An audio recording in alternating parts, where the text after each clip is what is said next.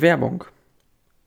Für alle Podcast-Fans, die sich zusätzlich auch für Sprachen begeistern, habe ich heute eine besondere Empfehlung, nämlich die Sprachduschen von Yiki. Mit den Sprachduschen von Yiki lernt ihr eine neue Sprache einfach im Hörbuchformat. Die Hörbuchmethode von Yiki hat mich wirklich überzeugt. Es macht einfach Sinn, eine Sprache durch Hören zu erlernen. Auf die gleiche Art und Weise lernen wir schließlich auch unsere Muttersprache oder eine Fremdsprache bei einem Auslandsaufenthalt. Die Sprachduschen von Yiki gibt es neben Englisch, Französisch und Italienisch auch für Schwedisch und Griechisch. Ladet euch am besten sofort die Yiki-App herunter und probiert zwei kostenlose Sprachlektionen aus. Außerdem könnt ihr exklusiv als meine Hörer einen Rabatt erhalten. Mit dem Gutscheincode Podcast23 erhaltet ihr 30% Rabatt auf eure erste Buchung einer Sprachdusche. Den Link und den Code findet ihr auch einmal noch in den Show Notes. Und jetzt viel Spaß bei der nächsten Folge.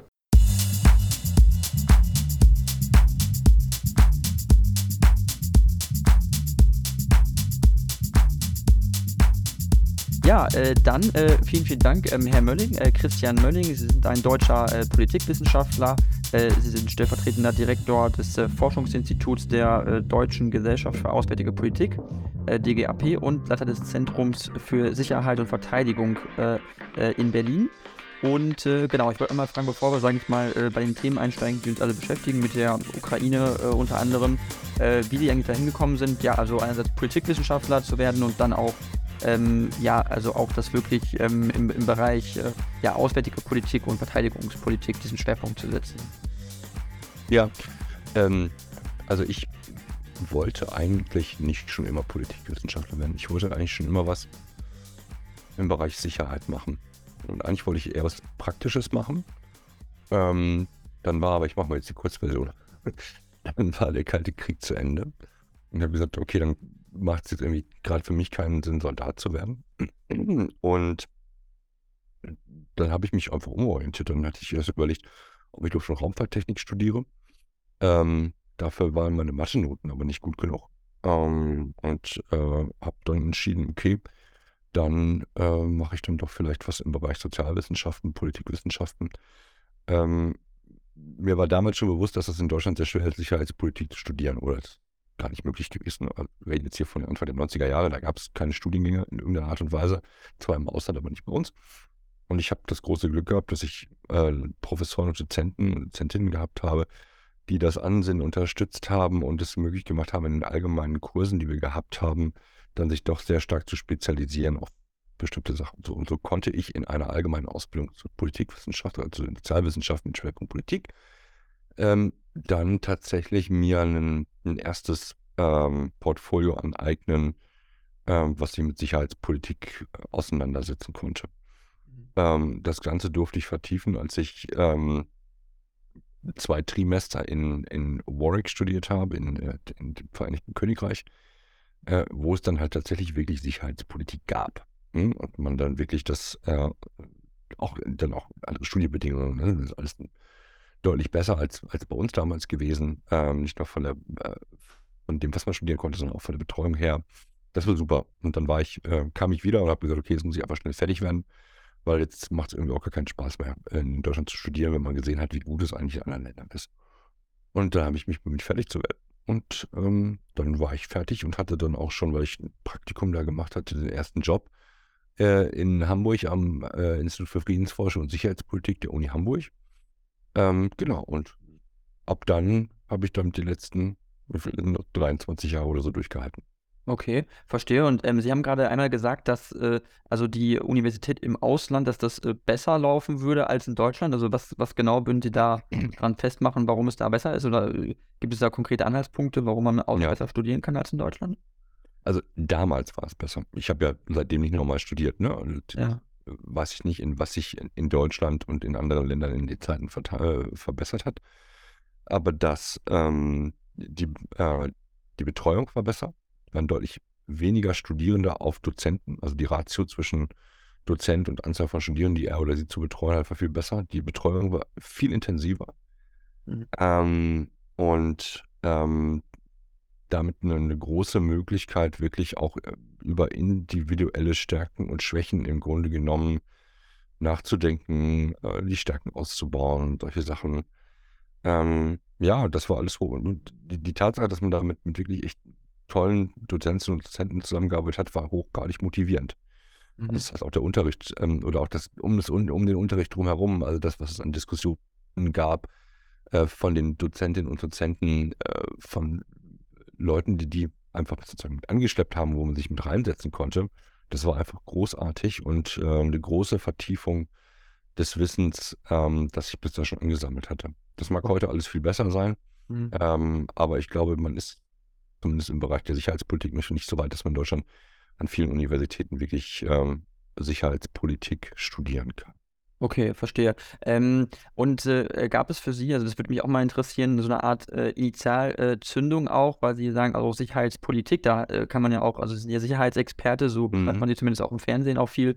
Ähm, und äh, das heißt, Sie haben ja auch äh, einen Schwerpunkt da, also gab es da eine Initialzündung damals, auch einen Moment, wo Sie gesagt haben, das hat mich jetzt bewegt oder das hat mich motiviert, im Bereich Sicherheitspolitik einen Schwerpunkt zu setzen oder auch einen, ein Ereignis, ein weltpolitisches Ereignis, Sicherheitskonflikt, den es gab, der Sie da ja, beschäftigt hat? Ähm, das müsste ich mir sozusagen meinen Lebenslauf nochmal raussuchen, um das or- ordentlich zeitlich einsortieren zu können.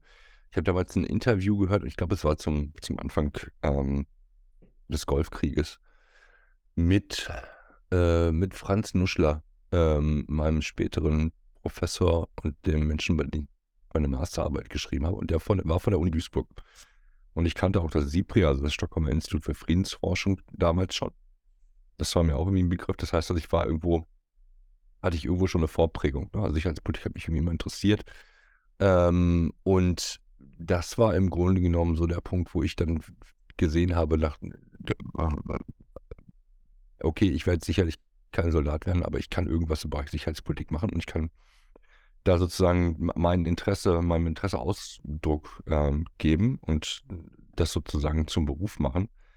Ähm, und das war sicherlich eine der, der Phasen, aber nee, es, es gibt keine, keine große Initialzündung. Also die, das, was ich jetzt gerade beschrieben habe, das Interview mit Franz Nuschler und auch die Berichte von Sipri, ähm, das sind so wichtige Kristallisationspunkte gewesen. Ich wusste aufgrund von Nuschler oder von dem Interview, dass ich nach Duisburg gehen kann und da studieren kann Mhm. äh, und dass mich da interessante Leute erwarten. Das fand ich gut.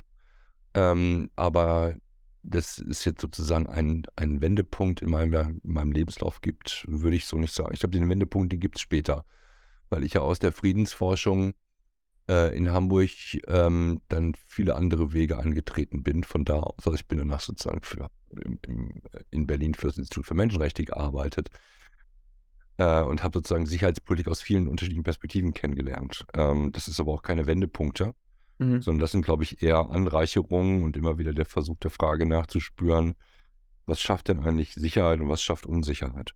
Ja, klar, auf jeden Fall. Ähm, es ist ja auch auf jeden Fall ein breites Feld, sage ich mal, und da gibt es ja auch äh, viele Themen, die man beackern kann.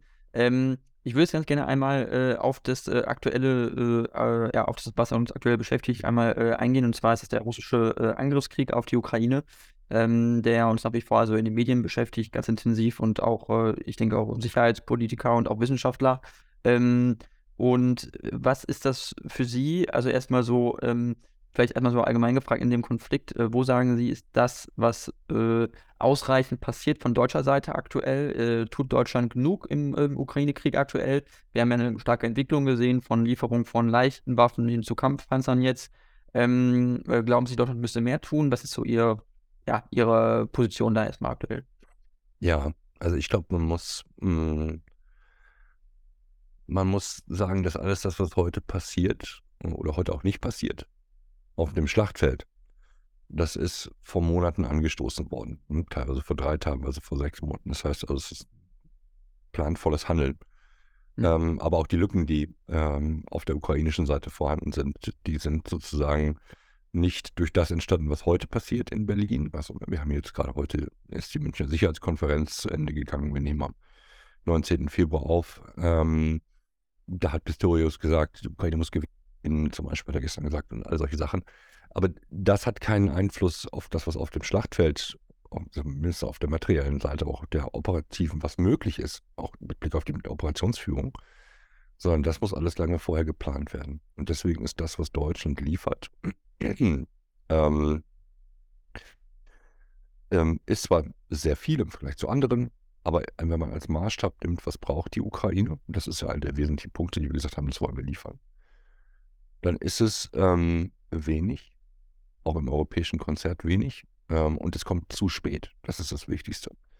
Mhm. Und der Zeitfaktor ist halt ein, ein Riesenfaktor, weil Krieg in unterschiedlichen Phasen abläuft, es Bedingungen gibt, unter denen es gut ist, ähm, eine bestimmte Art von Waffen zu haben, also vor allem auch Offensivwaffen. Und es gibt eine Situation, in der machen die keinen großen Unterschied. Ne? Also Kampfpanzer in einer Phase zu haben, in der man den, die nicht bewegen kann, weil der Boden komplett verschlammt ist und so oder nur schwer bewegen kann. Das macht irgendwie nicht so wahnsinnig viel Sinn. Aber das ist jetzt die lange Herleitung dazu, dass die Kampfpanzer einfach simpel gesagt zu spät kommen. Okay, zu spät im Sinne von, ähm, äh, wir wussten ja, wenn man jetzt nochmal zurückguckt, ähm, also man kann, ich kann verstehen, dass, dass man den Anfang des Krieges ähm, in eine Schockstarre verfallen ist. Das geht ja nicht in den Deutschen so. Ähm, als aber klar war nach den, nach den Offensiven der Ukraine, in denen sie insbesondere im Donbass Land, äh, Land zurückgenommen haben und dann später auch im, im, Süden Land zurückgenommen haben, dass sie gewinnen könnten, zumindest auf der operativen Ebene, also Schlachten gewinnen können, mhm. ähm, war klar, man, wenn man ihnen jetzt hilft, also im, im Sommer, ähm, anfängt zu helfen, dann sind sie in der Lage, wenn die nächsten Offensiven möglich sind, nämlich jetzt im Winter und im Frühjahr, hm. äh, dann können die das dann ja vorne tragen. Und das ja. haben wir nicht getan. Deswegen ist das, was jetzt kommt an Panzern, kommt möglicherweise für die, die erste Welle an, an Offensive oder Gegenoffensive der Ukrainer zu spät. Mhm. Okay. Ähm, es gibt ja trotzdem also von deutscher Seite äh, ne, also es ist ja eine Entwicklung gewesen, sagen wir mal so. Also es ist ja äh, dem Kanzler offensichtlich auch schwer gefallen, sich da wirklich äh, äh durchzuringen, äh, was dann alles wirklich geliefert werden soll. Ähm, Christine Lambrecht, unsere ehemalige Verteidigungsministerin, hat der wirklich äh, auch drunter gelitten, glaube ich, auch unter seiner Einstellung. Das ist zumindest meine, meine Beobachtung. Ich glaube, dass sie auch als Verteidigungsministerin ein bisschen an ihm gescheitert ist. Würden Sie das auch so sehen, dass sie prinzipiell nicht genug machen konnte, weil am Ende ja die Entscheidung im Kanzleramt lag. Liefern wir Panzer, liefern wir Haubitzen, liefern wir, keine Ahnung, also ähm, dass sie da nicht mehr viel machen konnte eigentlich, dass sie da ihr die Hände gebunden war ein Stück weit. Würden Sie das auch so sehen, oder? Nee, das würde ich nicht so sehen. Also, ähm, es ist ja immer ein Wechselspiel, das sehen wir jetzt ja auch zwischen Verteidigungsminister, Verteidigungsministerin und Kanzler oder Kanzlerin. Und die Frage, wie viel Freiräume nehme ich und was, was will ich denn eigentlich erreichen? Hm. Ähm, und ich glaube nicht, dass Frau Lambrecht erreichen wollte, dass es im Wesentlichen, ähm, dass die Ukraine schnell Waffen bekommt. Das war, glaube ich, überhaupt nicht die Motivation. Ähm, mhm. Was jetzt die Motivationen sind, darüber will ich mich nicht auslassen. Das ist, ähm, ist glaube ich, für jemanden, der sozusagen jetzt nicht mehr im Amt ist, ähm, muss man das möglicherweise begraben. Ähm, aber klar ist, man war da nicht sehr, auf Englisch würde man sagen, forward-leaning. Man war nicht sehr forsch, äh, das, das Maximum zu machen. Und wenn wir uns zurück erinnern an die ersten Waffenlieferungen, die aus Deutschland hm, kamen, wenn, äh, im Bereich schwerer Waffen, also größerer Waffensysteme und nicht nur Munition und Panzerabwehr, äh, was auch damals wichtig war, ähm, also ne, die Gepard-Panzer, dann ist das ähm, nur entstanden, weil es Druck gegeben hat. Es gab die Einladung des amerikanischen Verteidigungsministers nach Rammstein zu kommen, in Deutschland. Das heißt also auf dem wichtigsten amerikanischen Stützpunkt in Europa ähm, findet ähm, aber auf deutschem Boden findet äh, eine Konferenz statt und jeder muss was mitbringen, wie das so ist bei so einer Party. Hm. Ähm, und das hat man, was hat man mitgebracht? Man hat mitgebracht Panzer, die einem selber gar nicht mehr gehörten, sondern die, die Industrie gehört haben. Und darin machen sich eine ganze Menge an Dilemmata aus. Aber es ist, glaube ich, nicht so gewesen, dass Frau Lamprecht ganz viel liefern wollte und der Kanzler gesagt hat, mach das, mach das nicht. Die okay. Diskussion über Kampfpanzer ähm, ist eine, die wie soll man das sagen, ähm, die ganz viele nicht haben wollten. Mhm. Obwohl es sie schon seit äh, April, als, äh, nach, äh, ich glaube Mitte April gab es die, ähm, als ähm, Hofreiter Strack Zimmermann und äh, Michael Roth als, als Delegationsführer äh, nach Kiew gereist sind und zurückgekommen sind und gesagt haben, die brauchen Kampfpanzer. Virulent wurde es jetzt erst, als alle wieder gemerkt haben, viel zu spät, also nicht nur Deutschland, Ende des Jahres, ähm, also 2022, 2023, der Jahreswechsel, oh verdammt, das wird ja doch irgendwie enger. Und die Ukrainer werden das, werden das nicht äh, nicht drehen können, das Blatt, wenn wir sie nicht mit, ähm, mit äh, stärker wirksamen Offensivwaffen ausrüsten. Und dann kam erst die Schützenpanzerdebatte und dann kamen die Kampfpanzer. Ähm, aber da hat Frau Lamprecht ähm, ähm, sich nicht so weit nach vorne gelehnt, dass man jetzt sagen könnte, sie hätte, der Kanzler hätte sie blockiert. Das glaube ich Okay. nicht. Also der Okay. Kanzler hat ihr am Anfang erstmal Freiraum gelassen, als er gemerkt hat, dass das gar nicht mehr funktioniert, ähm, hat er auch noch Freiraum gelassen, als es politisch ähm, schädlich geworden ist, nicht nur für ähm, ihn, sondern auch weit darüber hinaus, ähm, ist, glaube ich, ist notwendig geworden äh, oder haben, hat es offensichtlich eine Einsicht gegeben, äh, dass man hier das Personal möglicherweise besser wechseln sollte. Mhm. Okay, also Sie würden auf jeden Fall sagen auch, dass es da persönliche Verfehlungen natürlich gab von Frau Lambrecht. Ich meine, es ist ja natürlich so mit dem äh, diverse Kommunikationsfehler, die sie gemacht hatte. Das Silvestervideo ist ja ein Beispiel. Dann äh, äh, die Helm-Mitteilung äh, am Anfang des Krieges. Also da gab es ja Kommunikationspannen. Ähm, aber am Ende ist es ja so, dass also durch den Bundeskanzler, der trotzdem die Richtlinienkompetenz hat, entschieden wird am Ende trotzdem. Also er hat ja ultimativ trotzdem, denke ich mal, so die Entscheidungsmacht, zu sagen, liefern wir jetzt oder liefern wir nicht. Also das kann ja der Verteidigungsminister nicht alleine entscheiden eigentlich, oder? Nein, das kann er nicht. Aber das kann, also der Bundeskanzler ist gewählt durch eine Koalition.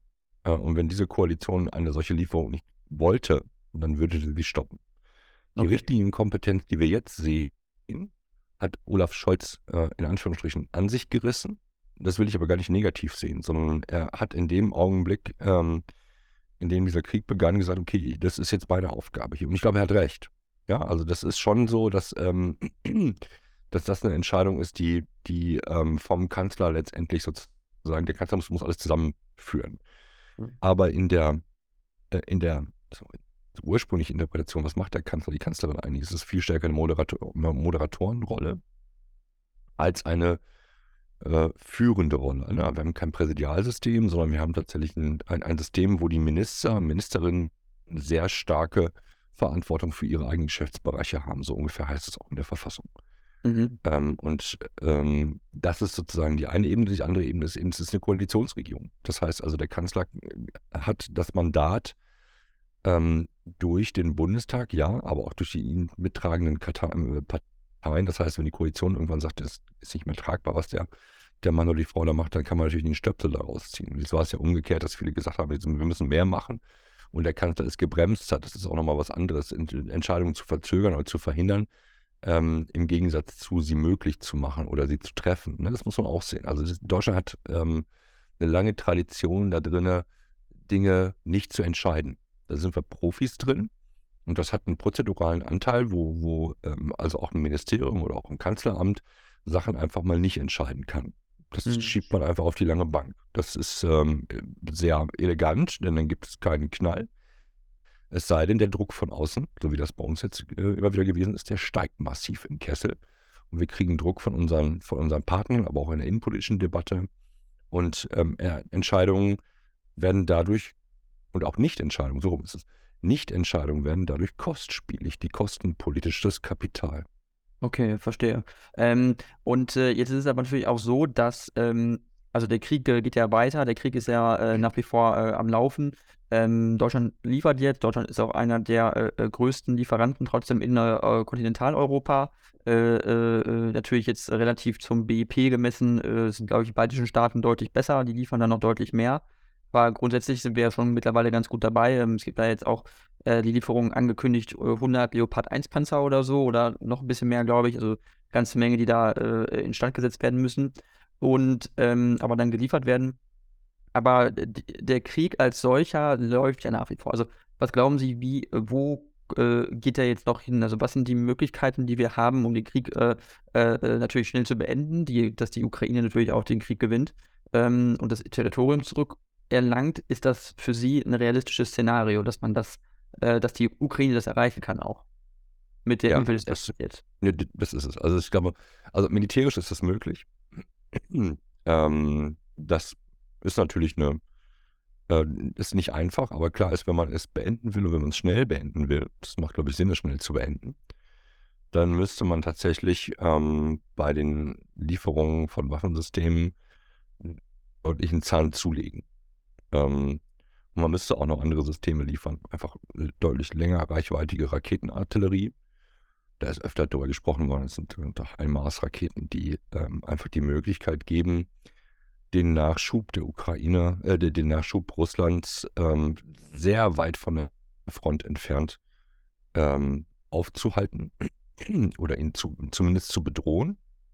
Mhm. Also das, was wir jetzt auch im, im, Krieg immer wieder sehen, da wird aber nicht oft so drüber gesprochen, weil das so bildlich so schlecht darzustellen ist. Sie, sie schaffen mit Waffen, töten sie nicht nur Leute, sondern äh, sie schaffen damit auf einer, auf einer Ebene für die Menschen, die diese Kriege planen müssen, Dilemmata.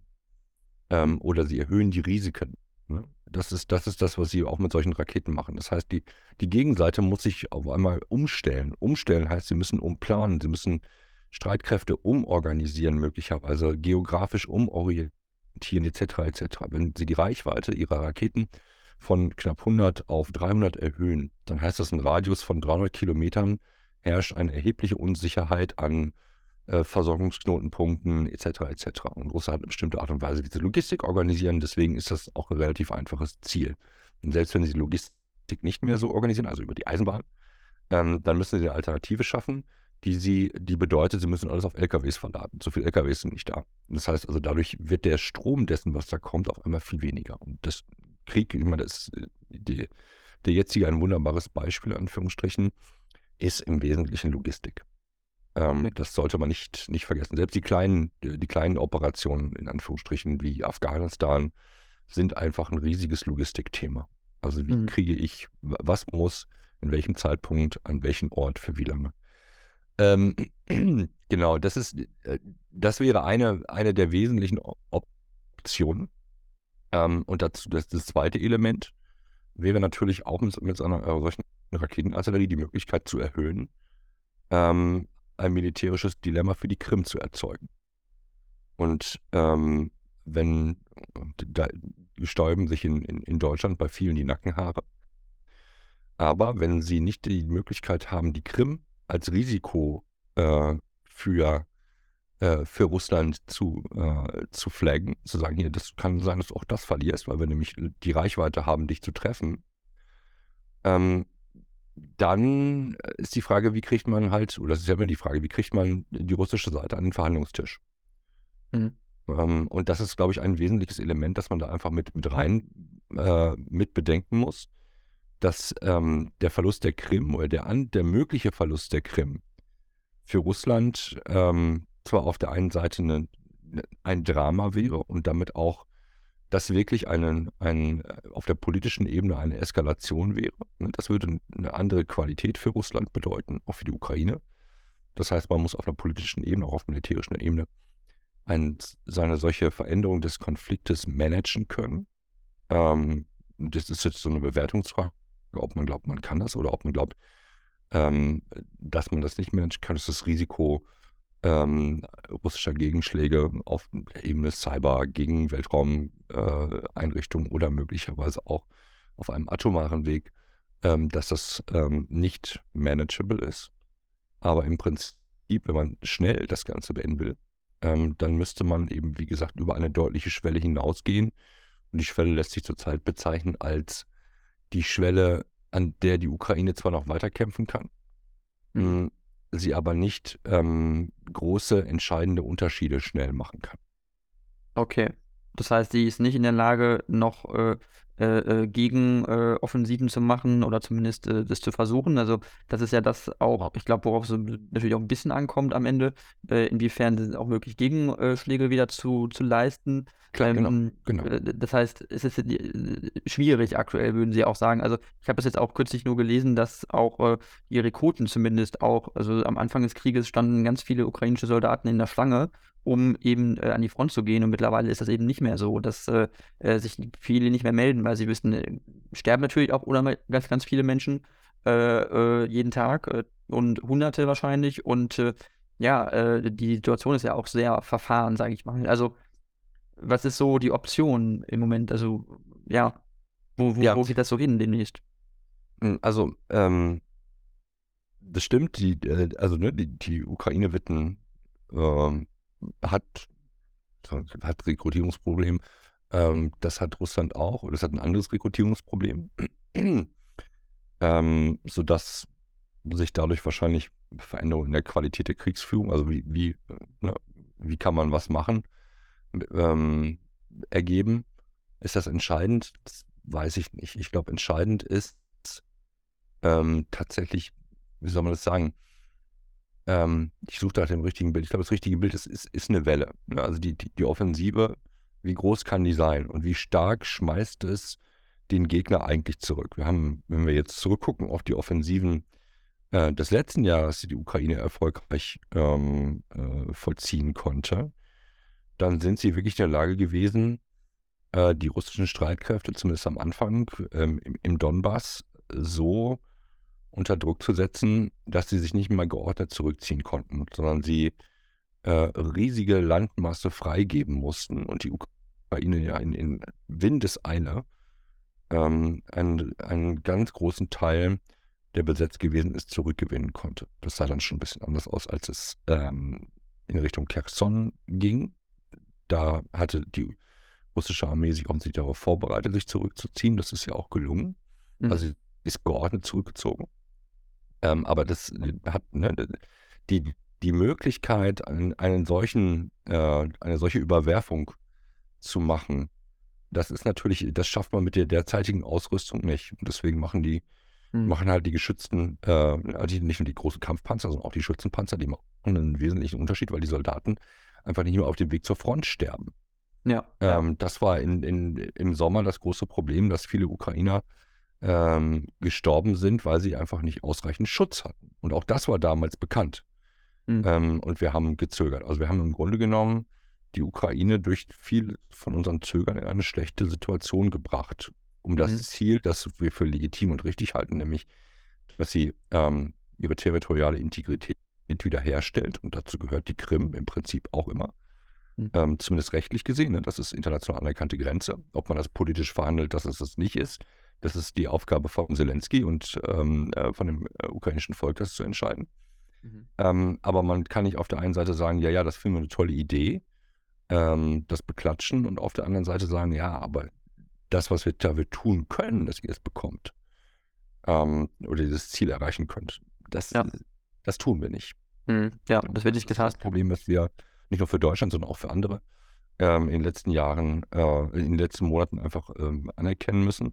Und letzter Satz zu Ihren Vergleichen, die ähm, die Kieler Kollegen äh, machen ja ganz häufig diese Vergleiche, wer macht sozusagen mit Blick auf Bruttosozialprodukt, wer leistet wie viel, etc. etc. Ähm, das sind alles interessante äh, Erwägungen. Ich glaube, die einzig wichtige Erwägung aus der Sicherheitsperspektive ist, reicht das? Und nicht, wer liefert wovon wo, wie viel. Das sind Gerechtigkeitsargumente oder Verteilungsargumente, die aus der klassisch ökonomischen Perspektive herauskommen. Ne? Die Kollegen in Kiel äh, die sind vor allem Ökonomen. Hm. Aus einer, aus einer ähm, sicherheitspolitischen Sicht ähm, ist das, ähm, sage ich jetzt erstmal, herzlich egal, was das kostet. Ähm, weil die Frage ist, ähm, äh, was passiert denn, wenn man es nicht kriegt? Ne? Also die Kosten, die politischen Kosten für das Nicht-Erreichen des Ziels müssen ja dagegen rechnen. Das sind politische Kosten, mhm. die man dagegen rechnen muss. Äh, keiner führt Krieg, oder zumindest so einen Krieg aus ökonomischen Gründen, um damit irgendwie einen Schnitt zu machen, irgendwo äh, Geld zu verdienen. Das ist in anderen Teilen der Welt anders, ja, aber in diesem Falle geht es nicht um, um Krieg ähm, aus ökonomischen Gründen. Mhm. Und es gibt auch kein ökonomisches Ende dieses Krieges. Also ein Krieg, weil man kein Geld mehr hat. Man kann zwar jemanden zu Tode rüsten, das hat aber nicht nur was mit Geld zu tun, sondern auch mit, äh, mit anderen Ressourcen und die Möglichkeit, auf diese Ressourcen zugreifen zu können, etc. Das ist ein bisschen komplizierter. Okay, verstehe. Ähm, Ganz interessant, äh, wie Sie es beschreiben. Ähm, es ist ja natürlich auch so, dass äh, wir jetzt eben gucken müssen, natürlich, wie wir uns auch weiterentwickeln, aus der Situation rauskommen, so ein bisschen. Glauben Sie, ein Regimewechsel in Russland ist eine Möglichkeit, äh, das äh, zu lösen? Für uns das Problem, dass dieses Regime sich äh, ja, äh, selbst auflöst, hoffentlich, und dann es eben ja, einen ne, ne, ne geordneten Rückzug gibt aus Russland. Ist das ein realistisches Szenario, sage ich mal, dass das Russland mhm. ähm, machen könnte? Also, wenn Regimewechsel heißt, ähm, dass die gesamten Machtstrukturen des, des Kremls verschwinden, dann sicherlich nicht. Wenn Regimewechsel heißt, dass der Präsident ausgewechselt wird, dann halte ich das für möglich. Äh, aus unterschiedlichen Gründen. Entweder wenn man sagt, okay, ähm, mit Putin ist aus der Sicht ähm, der Moskauer Führungsriege kein Staat mehr zu machen. Ähm, der erfüllt sozusagen unsere Ziele nicht mehr. Ich versuche das mal ganz wertfrei zu sagen. Also wir haben den da platziert, damit er bestimmte Ergebnisse liefert. Und das macht er jetzt nicht mehr. Ähm, da kann man den natürlich auswechseln. Von selbst passiert da gar nichts. Und wahrscheinlich, also man kann sich auch vorstellen, dass es blutige Machtkämpfe gibt. Ähm, um, die, äh, um, um die Frage, wer darf denn diesen Posten danach wieder besetzen? Dass danach politisch es etwas anders wird und wir eine zweite, eine zweite Frühlingszeit mit Russland haben, so wie das nach dem Ende des Kalten Krieges gewesen ist. Ähm, ich glaube, das können wir, das können wir knicken. Also erstens, ähm, ähm, es gibt keine organisierte Zivilgesellschaft, das heißt also auch keine, keine gesellschaftliche Bewegung, die Parteien möglich machen würde. Die nicht, oder Parteien, die nicht vom Geheimdienst zugelassen sind. Mhm. Sondern im Gegenteil, äh, soziale Organisation wird zerstört. Hm, das stellt einfach sicher, dass man, äh, hm, dass man mit einem Gewaltapparat dieses Land regieren kann. Mhm. Ähm, und ähm, auf der anderen Seite, das hatte ich eben schon angeschnitten, die, der Kreml hat ja in ein eigenes Geschäftsmodell. Ne? Also hier wird sozusagen ja von einer sehr kleinen Elite dieses Land, ähm, Russland genutzt, ähm, ausgenutzt äh, zum eigenen Vorteil. Ähm, und auch deswegen gibt es keinen Grund, solange diese Führungselite weiterhin da ist, ähm, dass man da jetzt jemanden einsetzt, der dieses Geschäftsmodell nicht mitträgt. Ne? Und das wäre ja, dieses Geschäftsmodell ist ja diametral zu dem, was für uns als ein, was, ein ganz einfaches Wort, äh, oder überhöhtes Wort ehrbar wäre oder vertrauenswürdig wäre. wäre ne? Mhm. Ähm, warum, warum sollte man mit solchen, warum sollte man solchen Leuten vertrauen, dass man mit denen möglicherweise ähm, sprechen muss? Ja, aber weil man gesprochen hat und man, weil man möglicherweise einen Vertrag unterschrieben hat, kann man nicht glauben, dass der Gültigkeit hat. Ne? Friedens, äh, ja. wenn man jetzt mal anguckt in die, in die Jahrzehnte zurück, Frieden muss abgesichert werden. Ähm, alles andere wäre blind. Und ähm, da sind wir jetzt auch noch lange nicht. Von Frieden zu reden, ist wahrscheinlich auch das völlig Falsche. Reden wir erstmal vom Waffenstillstand. Mhm. Aber selbst ein Waffenstillstand muss abgesichert werden, damit er nicht äh, von heute auf morgen einfach wieder zerschossen werden kann. Denn das haben wir in der Ukraine ja auch gesehen. Ne? Es gab ja ähm, die, die Minsk-Verträge, die ja. waren das Papier nicht wert, auf dem sie geschrieben worden sind. Das sind in der Zeit dieses angeblichen Friedens ähm, oder der Nichtkriegszeit mehr Menschen gestorben als in den Konflikten davor. Mhm. Okay. Ähm, das ist ganz interessant. Ähm, es ist natürlich auch so, dass äh, äh, der, der Konflikt ist ja nach wie vor nicht, nicht gelöst.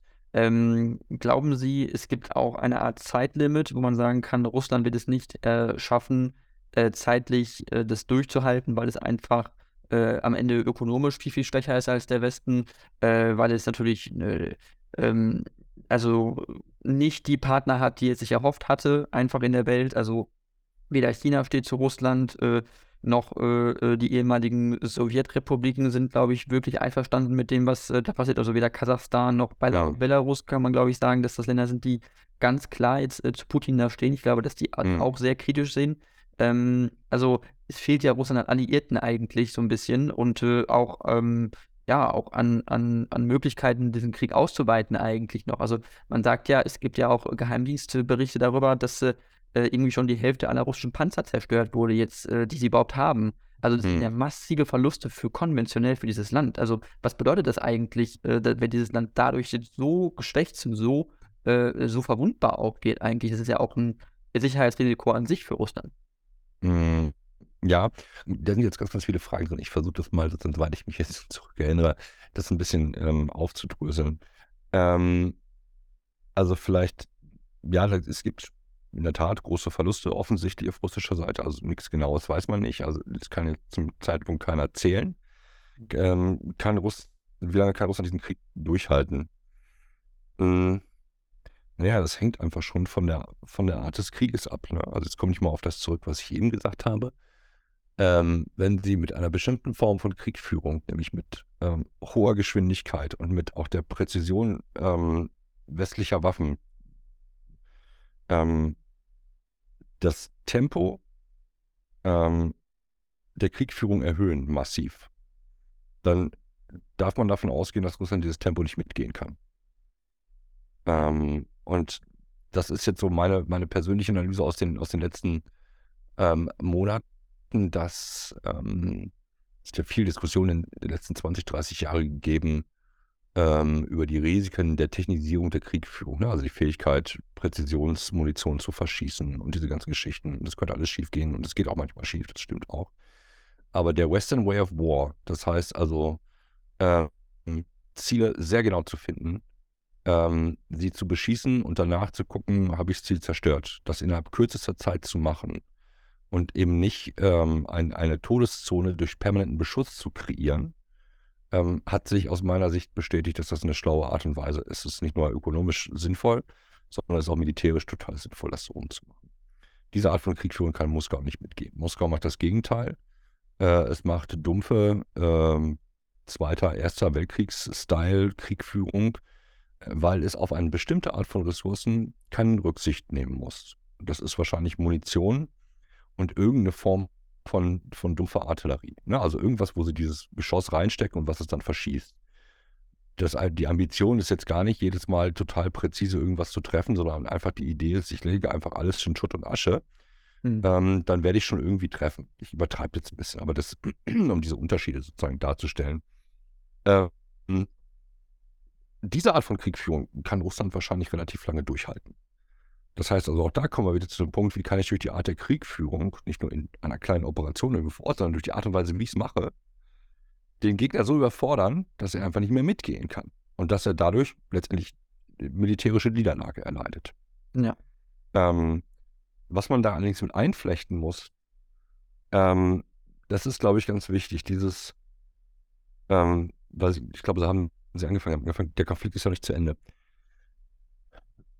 der militärische Sieg als nicht als Möglichkeit. Also wenn wir jetzt mal nehmen würde, die Ukraine würde jetzt militärisch siegen, was bedeuten würde, ich, ich sage mal, was es für mich bedeuten würde. Ähm, Russland ist aus allen, aus allen Gebieten, aus allen Territorien, die ähm, ukrainisch sind, inklusive der Krim, vertrieben. Ähm, dann ist der Konflikt ja nicht vorbei. Dann ist vielleicht der Schießkrieg vorbei, weil Russland sagt, okay, wir lassen das jetzt. Vielleicht ist auch der noch nicht vorbei, weil die von der russischen Seite aus weiterschießen. Aber worauf ich hinaus will, ist, der Konflikt ist nicht vorbei. Der Grund, warum dieser Konflikt angefangen worden ist, ist eine weltanschauliche Geschichte gewesen. Diese Weltanschauung geht ja nicht damit zu Ende, dass man einen Konflikt verloren hat. Dann kommt möglicherweise eher noch ein Grund mit dazu, nämlich ähm, Rache nehmen zu wollen.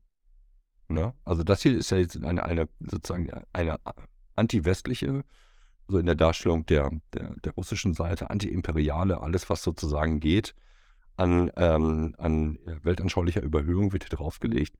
Das heißt aber auch, es ist total schwer, sich aus russischer Sicht aus der Sache wieder zurückzunehmen, weil es ist ja, der, der Job ist quasi noch nicht erledigt, warum man diesen Krieg angefangen hat. De definitiv. Ähm, ich wollte nicht unterbrechen, nur ähm, ich wollte ganz gerne noch einmal kurz äh, auf einen weiteren Punkt eingehen, der auch ganz spannend mhm. ist, glaube ich. Ähm, und da, da geht es nämlich auch ein bisschen darum, äh, äh, was also was können diese Länder eigentlich auch konventionell teilweise, und es ist jetzt nicht nur Russland, sondern auch, auch mit Blick auf China, ähm, ist es so, dass äh, die, die, also China äh, eine wahnsinnig große Marine mittlerweile auch hat, die wohl größer ist als die der USA, so wie ich das äh, gelesen habe. Äh, also konventionell da wahnsinnig auch aufgerüstet hat. Ähm, ist ja auch ein großes Sicherheitsrisiko einfach für den Westen äh, äh, zu sehen. Gut, dieses Land ist äh, wahnsinnig aufgerüstet und äh, wenn es da jetzt einen äh, Angriff auf Taiwan gibt oder eine, eine, eine, Offensive, da ist ja, also konventionell ist das, also China ja nochmal wesentlich schlagkräftiger wohl äh, als Russland und auch ökonomisch ein ganz anderer Faktor. Also was ist das für ein, ja, was ist das für ein Risikofaktor, mit dem man sich da, den man sich da auch ein, einheimsen kann, sage ich mal. Naja, das wäre ähm, ein zweiter großer regionaler Konflikt ähm, parallel zu dem der Ukraine, egal ob der Schießkrieg noch da ist oder nicht da ist. Das hat in der Tat massive Implikationen und Rückwirkungen aufeinander. Ne? Solche, diese beiden Konflikte würden aufeinander rückwirken. Wenn man jetzt auf die militärisch-operative Ebene runterspult, ähm, dann würde ich sagen, erstens, A, ich bin kein Militärexperte für China. Ähm, aus den Bits und Pieces, die, die ich jetzt belang, bislang mir dazu mal angeguckt habe, ähm, habe ich den Eindruck, ähm, das ist schon, das ist auch für China ein ganz schönes Risiko. Ne? Also die, jetzt muss man sich überlegen, okay, was, was glaubt man denn eigentlich, was passiert? Also ist es ein militärischer, gibt es eine, ein, den Versuch ähm, einer Invasion auf, ähm, ähm, auf die taiwanesische Insel? Ich meine, das ist eine Insel. Das heißt also, das ist eine amphibische Operation. Und mhm. ich tippe jetzt mal, wahrscheinlich die größte amphibische Operation, die man jemals unternommen hat. Ähm, und man trifft auf einen Gegner äh, nicht erst am Ende eines Krieges, so wie äh, die, amphibische Operation äh, D-Day und folgende im Zweiten Weltkrieg, also wo ein Gegner im Grunde schon ziemlich abgelutscht ist, sondern man macht das am Anfang. Auf, auch auf einen hochmotivierten Gegner dann. Ähm, das ist nicht ausgemacht. Also, ne, da äh, sagt jetzt keiner, das ist, ähm, das fahren die als Sieg nach Hause. Das fährt China als Sieg nach Hause. Das ist eine, hoch äh, risikoreiche Operation. Das hat China zwar jetzt in, letzten, ähm, in der letzten Zeit öfter geübt, sowas zu machen. Mhm. Ähm, aber auch Russland hat ganz oft geübt, ähm, große äh, Truppenverbände zu steuern. Und wir haben gesehen, äh, dass das dann in der Realität nachher nicht funktioniert hat. Also auch da gibt es eine Rückwirkung des Ukraine-Krieges quasi auf, die, ähm, auf diesen Konflikt und die, weil daraus Fragen ergehen, die sich, die man sich stellen kann und stellen muss. Nämlich, ah, okay, haben wir genauso Defizite, die wir in den Übungen nicht sehen? Ne, also sowohl auf der westlichen Seite als auch auf der chinesischen Seite, auf der amerikanischen Seite. Mhm. Ähm, und was passiert denn, wenn, wenn das nicht so funktioniert? Wie weit sind wir denn bereit zu gehen? Ja. Wie, wie beschreiben wir denn das politische Ziel? Man kann zurzeit das politische Ziel, äh, das hier auch ähm, immer wieder ausgegeben worden ist, Taiwan ist Teil von China. Ja, was heißt denn das jetzt eigentlich so genau? Ähm, mhm. Taiwan hat, hat, jetzt ja auch eine eigene Regierung ne? und es hat eine eigene Armee. Ähm, das ist China ein Dorn im Auge. Ähm, und es gibt so einen Zwischenstatus zwischen de facto unabhängig und irgendwo ist dann auch was mit China. Ähm, das kann ich jetzt ehrlich gesagt, auch da ist eine Lücke bei mir, das kann ich gar nicht genau beschreiben, was jetzt eigentlich sozusagen die, die rechtlichen und politischen Verhältnisse genau sind. Aber man kann sagen, dass es eine Rückwirkung einfach geben wird mhm. ähm, zwischen diesen beiden Konflikten. Ähm, und die, die Frage ist dann auch, wann findet der eine Konflikt statt und hat deswegen Rückwirkungen auf den anderen Konflikt. Ne? Ist das, oder auch wie, wie, viel später, wenn man jetzt mal annehmen würde, der heißt, der Schießkrieg in der Ukraine wäre vorbei. Ähm, was äh, bedeutet dann eine ein zweiter Krieg oder ein weiterer Krieg, eine militärische Auseinandersetzung um Taiwan für die Sicherheit ähm, von äh, der Ukraine und Europas. Ja. Und es ist auch die Frage natürlich dann am Ende, äh, ist das auch das, was, was China möchte? Also würde China äh, davon überhaupt profitieren, von so einer von so einer Aktion, weil äh, am Ende es, geht es ja auch da auch um wirtschaftliche äh, Warenflüsse. Äh, da ist eine Seeroute zwischen Taiwan und China, die ist total anfällig. Wenn da äh, kein Schiffsverkehr mehr durchgeht, dann ist es äh, mit, dem, mit dem Export von Waren nach Europa und in die USA auch ganz schwierig, was Halbleiter angeht und andere Sachen. Also ähm, ist es ja nicht im Interesse Chinas und es gibt ja auch äh, wissenschaftliche äh, Untersuchungen, glaube ich, dazu. Dieses, also die Länder, die erfolgreich sind äh, und die wohl, wohlhabend sind, sind die Länder, die keinen Krieg führen. Also äh, das passt auch eigentlich nicht zusammen mit der ganzen Strategie, die China die letzten 20 Jahre gefahren hat, quasi. Ähm, zu sagen, wir möchten ein Land sein, was prosperiert, was Wirtschaftswachstum äh, ermöglicht, was den Leuten eine Zukunft ermöglicht äh, und dann den Krieg anzufangen. Also es passt auch eigentlich nicht zusammen. Ja, das gleiche könnte man jetzt ja für Russland auch sagen. Das wäre ja, wenn man sozusagen diese Ergebnisse nimmt, dann, ähm, dann wäre die Politik Russlands irrational. Mhm. Weiß ich nicht. Ähm, also aus einer russischen Sicht ist das bis jetzt noch rational. Ähm, und ähm, also im russischen Fall haben wir es mit einer weltanschaulichen äh, Komponente einfach zu tun. Das ist einfach eine ideologische Frage. Ähm, und da sind solche rationalen Ziele auch gar nicht mehr, gar nicht mehr relevant. Und es geht ja letztendlich auch nicht um die Volks- wie soll man sagen, um, um die Volks, ähm, äh, um, den Reichtum des Volkes. Das will ich jetzt mal so sagen, das russische Volk wird sowieso ausgebeutet. Aber, aber, glaub, aber glauben, glauben Sie nicht, dass es in China nicht eine Angst gibt, auch der Regierung vor der eigenen Bevölkerung? dass Das es kann ich Ihnen nicht sagen. Also, auch äh, äh, äh, gewisse Risiken gibt, dass Xi Jinping und seine Leute wissen, allein bei der Null-Covid-Politik allein schon, äh, was es da für Unruhen gab. Äh, und wenn das jetzt sich also weiter eskaliert und äh, da ein Krieg angefangen wird und das wird zu massiven wirtschaftlichen Verwerfungen führen, dass also das innenpolitisch gibt es ja in China ein wahnsinniges, äh, wahnsinniges Risiko eigentlich, was diese Regierung ja äh, äh, beachten muss.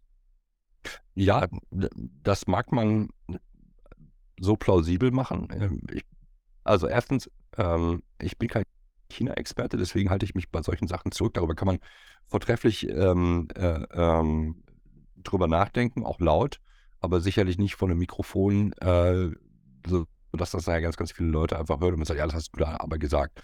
Ne? Und in diesen Zeiten, in denen wir leben, in denen die gesellschaftliche Debatte ohnehin schon teilweise sehr schwierig ist, würde ich sowas äh, ganz doll lassen. Plus ich habe Kollegen, die sowas viel besser beschreiben können. Ne? Das, äh, da würde ich mich auch nicht drin wohlfühlen.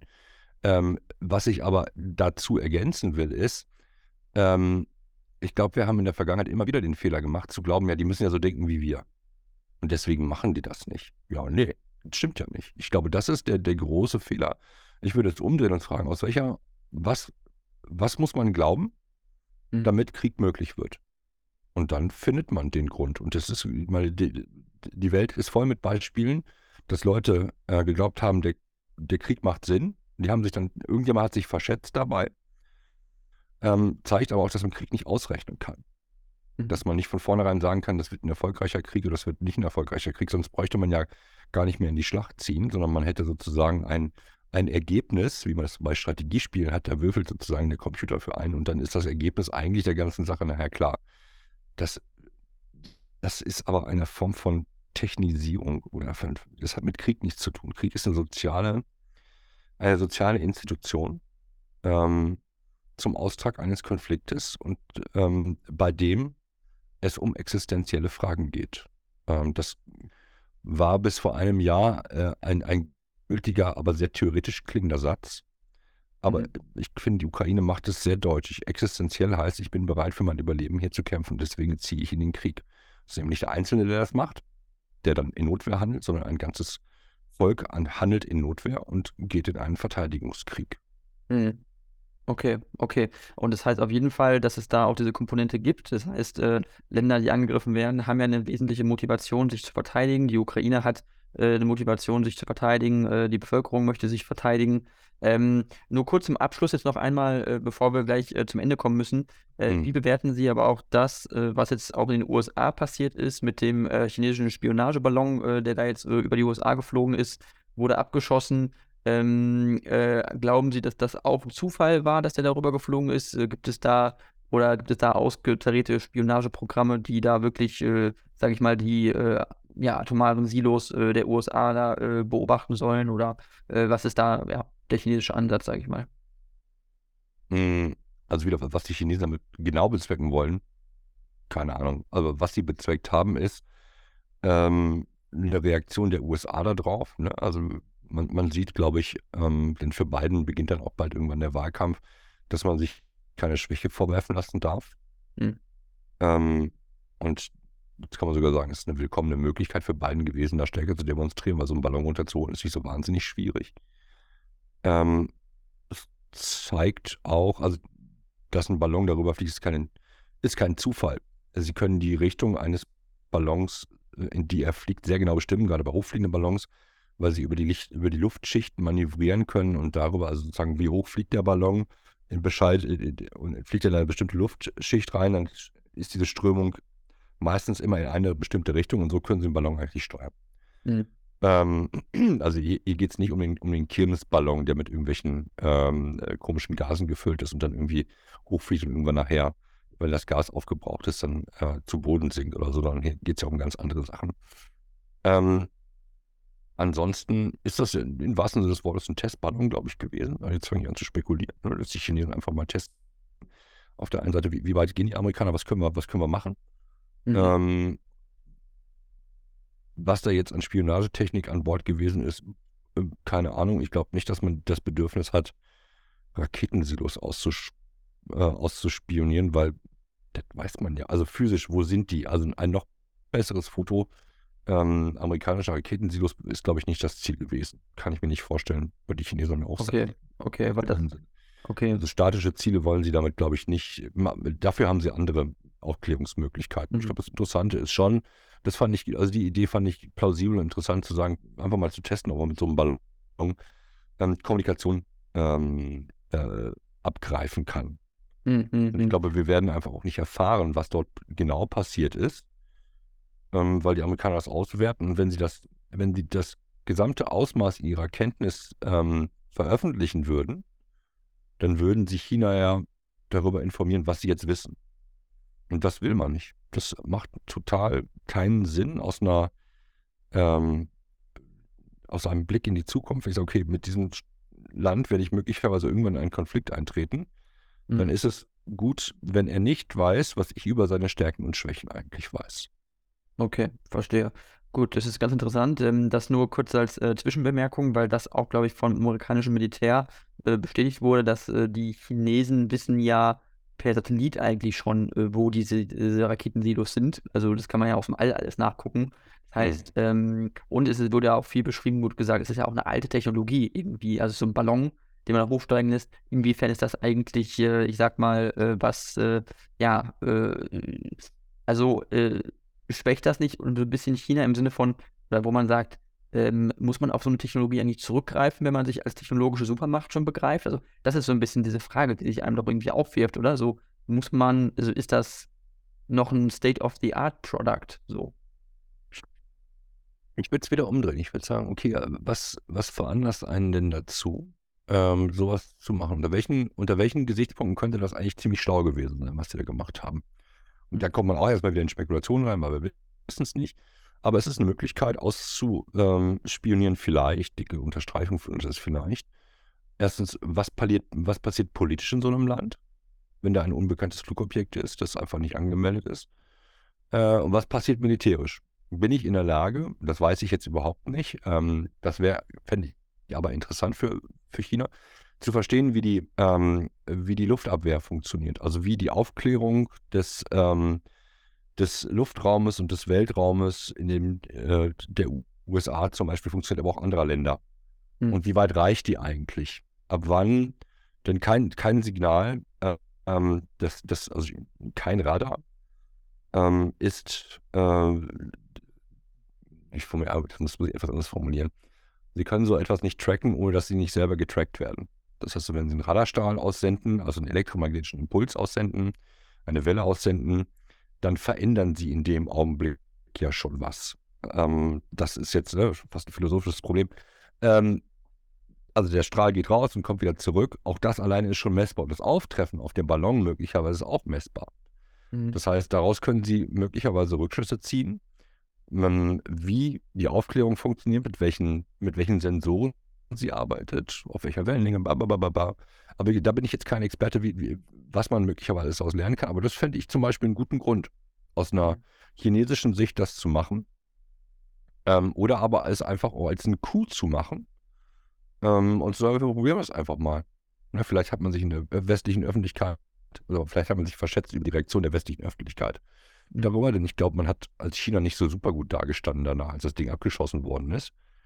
Äh, und jetzt die Behauptung, ja, das wäre ein ziviles Luftfahrzeug gewesen, fand ich total süß, äh, weil zivile Luftfahrzeuge haben manchmal einen Transponder äh, und haben einen angemeldeten Flugplan, zumindest wenn sie in Höhen fliegen, weil man ja Unfälle vermeiden möchte. Mhm. Äh, alles das ist eine ziemliche, eine ziemliche Witznummer, aber gut, darum ging es letztendlich auch nicht. Ne? Also Genau. Und, und genau, nur als abschließende Frage, weil mich das nochmal interessiert, äh, äh, das wurde ja auch nochmal äh, diskutiert, wie ist das, wenn das äh, theoretisch auch einfach vom, äh, also aus der Flugbahn abgekommen ist, das, das, das, das, der Ballon, also das war, war ja auch irgendwie eine Aussage, dass er ob es vom chinesischen Verteidigungsministerium kam oder so, dass das einfach, also, oder dass das ein, ein Fehler war, der sollte, der sollte gar nicht in die USA fliegen, sondern der ist irgendwie über, Ja. über den Pazifik oder so unterwegs gewesen und dann quasi, ja, abgekommen. Also ist das auch Ja. plausibel, oder? Dann nimmt man einen Telefonhörer in die Hand und ruft bei dem Land an, wo der Ballon reinfliegt und sagt, sorry, uns ist ein Ballon vom Kurs abgekommen. Okay. Das hat aber zurzeit keine der beiden Seiten gesagt. Also als Chinese hätte ich das als erstes gesagt und auch gemacht. Mhm. Dann kann ich mir nämlich nichts vorwerfen lassen. Damit hätte ich sogar argumentieren können, naja, warum schießen die Amerikaner das jetzt hier ab? Es hätte es zumindest vielleicht die, äh, die, die, ähm, die Möglichkeit gegeben, das etwas positiver zu retten. Aber ne, jetzt merken Sie schon, das ist natürlich völlig unplausibel. So eine Nummer, der, der ist vom Kurs abgekommen und ich hatte deine Telefonnummer nicht. Okay. Ähm, okay. Äh, das, wäre, das wäre jetzt fatal, wenn China nicht in der Lage wäre, das Pentagon zu erreichen, ähm, um zu sagen, äh, ups, uns ist da eine Rakete, äh, uns ist da eine, ein Ballon abhanden gekommen. Weil was ist denn, wenn man eine Rakete falsch zündet? Ähm, dann löst man aus, aus Versehen und weil man keine Telefonnummer hat, äh, dann den Dritten Weltkrieg aus. Das ist auch jetzt nicht super. Und das wird auch nicht so sein. Also das ist, das ist alles dünne. Ne, mhm. Das sind alles dünne Sachen, die für Schlagzeilen reichen. Aber sobald man anfängt, ein bisschen drüber nachzukauen und sagen, naja, also plausibel ist das nun überhaupt gar nicht. Okay. Okay.